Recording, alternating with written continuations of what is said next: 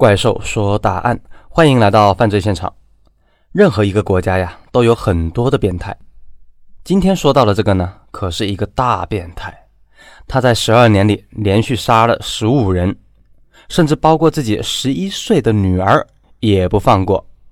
这个家伙从外表上来看呢，绝对不像什么杀人狂。他甚至还吃斋念佛，但却是杀害众多保姆还碎尸的疯子。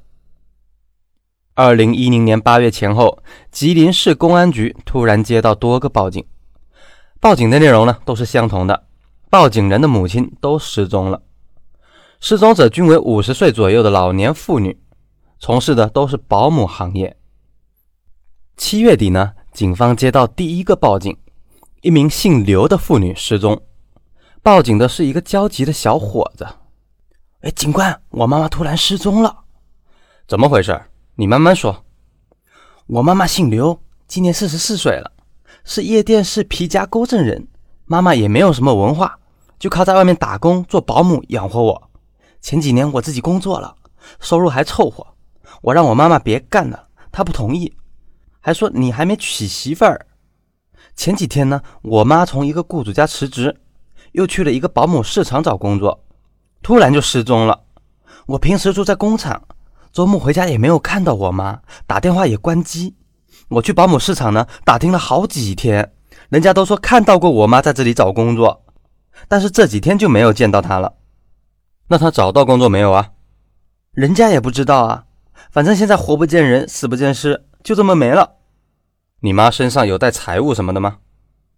估计最多就几百块钱吧。做保姆都是包吃包住，自己带点零花钱就够了。首饰什么的呢？啊，我们是穷人家庭，哪有什么首饰？我妈就只有一个金戒指，还是我工作以后送的，价值几百块钱。那你妈长得怎么样呢？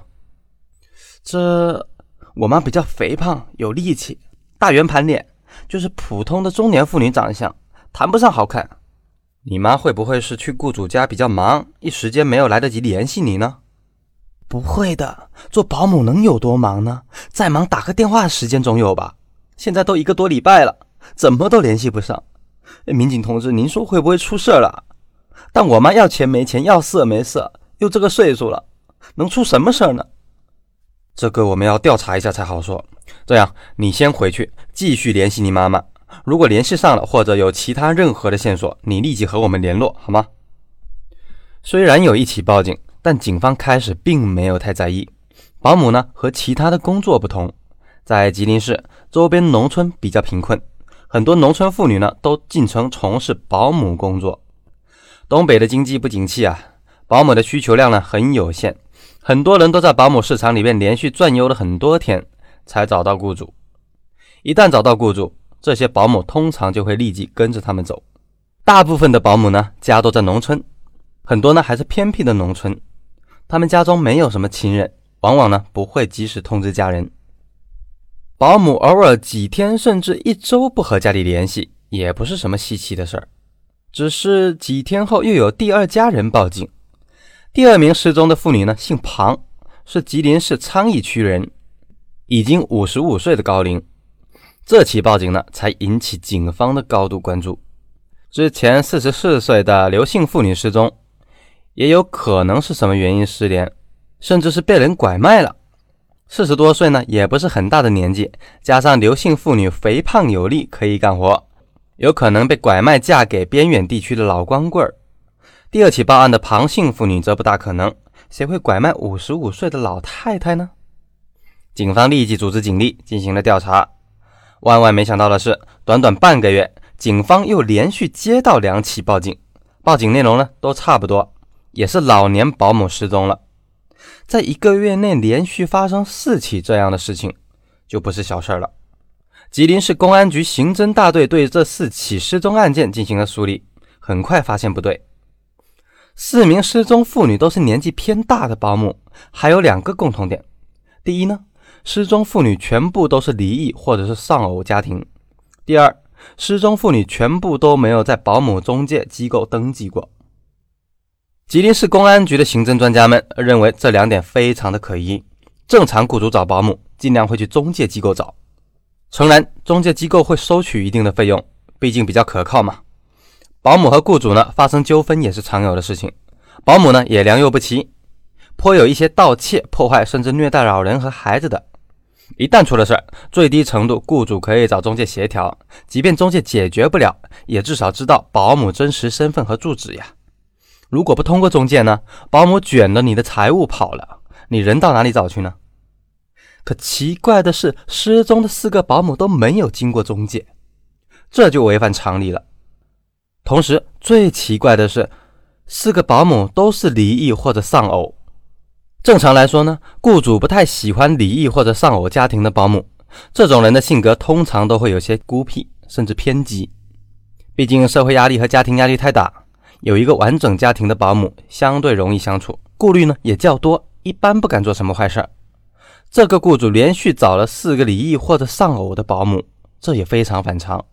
唯一的解释是他希望这些保姆的亲人尽量少，会找他麻烦的人呢也就少。还有这四个失踪的保姆年纪都是偏大的中老年妇女，她们最小的四十四岁，最大的呢已经五十五岁。之前民警推测会不会是拐卖妇女呢？毕竟东北偏远农村还是有拐卖妇女存在的。不过人贩子绝对不可能拐卖年龄如此之大的妇女，比如那个五十五岁的保姆，即便身体再好，也保不齐几年后不会生病。毕竟年纪太大了，难道买家买回妇女后几年后就要当一个亲妈养着吗？这不符合逻辑啊！这个案件非常可疑，这四个老年妇女呢，很有可能已经遇害。根据刑侦专家的建议，吉林市公安局随即成立专案组，立即侦查此案。刑警们立即分头走访保姆市场和失踪者的亲友，寻找线索。走访保姆市场的刑警很快有了重大收获。根据保姆市场的人反映，这四个保姆都是被一个年老瘸子雇佣走的。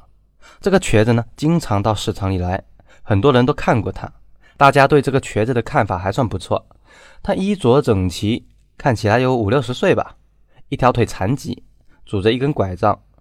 他的谈吐呢比较文雅，看起来很温和。重要的是，他和一个四十多岁的妇女一起来的，后者说呢是他的妹妹。他们说要雇佣个年纪比较大的保姆去照顾一个七十岁的老人。条件是包吃包住，再给一千两百块钱的月薪。他们怕年轻保姆吃不了这种苦，都找年龄在四十岁以上甚至五十岁的，这是很常见的事儿，没有人觉得奇怪。本来保姆行业，第一呢是怕遇到色狼，尤其是年轻小保姆很害怕这种事儿；第二呢是怕遇到骗子或者抢劫。现在瘸子不但雇佣老年妇女，还带着妹妹一起来。就不大可能是色狼或者是骗子之类。不过这个瘸子来的次数却很多，这一个月来他至少来了十天。有些中介就很奇怪啊，猜测他是不是黑中介派来抢生意的。有一个做中介的中年人曾经借机向他攀谈了几句。这个瘸子说自己家有老人要照顾，但老人呢要求比较高，找保姆呢比较困难。之前找的几个保姆，老人家都不满意，都给解雇了。瘸子说的合情合理，表情镇定自若，中介男的就信了。中介的男人向警方反映，在第四个保姆失踪以后，这个瘸子和他的妹妹还曾经来找过保姆，只是没有找到。最近几天呢，倒是没有看到这个瘸子和他的妹妹。看到这个瘸子的人很多，刑警们毫不费劲地画出了模拟画像。问题来了，这些保姆都没有在中介登记。作为雇主的瘸子也没有留下身份信息之类。偌大的吉林市，找一个这样的人可不容易。没想到这边去走访失踪者家人的刑警呢，却有了重大的收获。前三个失踪者家属失踪前呢，基本都没有同家里联系过。第三个五十二岁的皮姓保姆失踪前，曾经同家里人联系过。八月十二日，皮姓保姆在保姆市场遇到这个瘸子和他妹妹，随后呢，跟着去了他家。走的比较匆忙，皮姓保姆将女儿的身份证和钱包一起给装走了。发现带错东西以后呢，皮姓保姆急忙和女儿联系，要把这些东西呢给送还回去。奇怪的是，这雇主似乎不太愿意保姆同家人联系，让他过几天再说。皮姓保姆说身份证立即给，要不然他就不干了。瘸子没有办法，说自己开车送保姆回去，让他把身份证交给女儿就跟他走，不要耽搁时间。他的女儿住在昌邑区某小区。很快，两人见了面。皮姓保姆对女儿说：“雇主是个残疾人，但他妹妹很健康。他感觉这对兄妹挺好的，人也很正派。这次就是那个叫做张书红的瘸子开着残疾人车将他送来的。因雇主还等在楼下，母女简单讲了几句就分开了，把身份证和钱包放下就走了。不知道出于什么心理，也或许有不祥的预感，皮姓保姆呢给女儿写下了雇主家的详细地址。让他女儿绝对没有想到的是，第二天母亲的手机就打不通了。焦急之下，女儿根据地址跑到雇主张书红家去寻找。敲开房门以后呢，五十一岁的张书红似乎吃了一惊，他绝对没有想到，竟然有保姆的家属找上门来。家属找上门来以后，发生了什么事情呢？咱们下回呀接着说。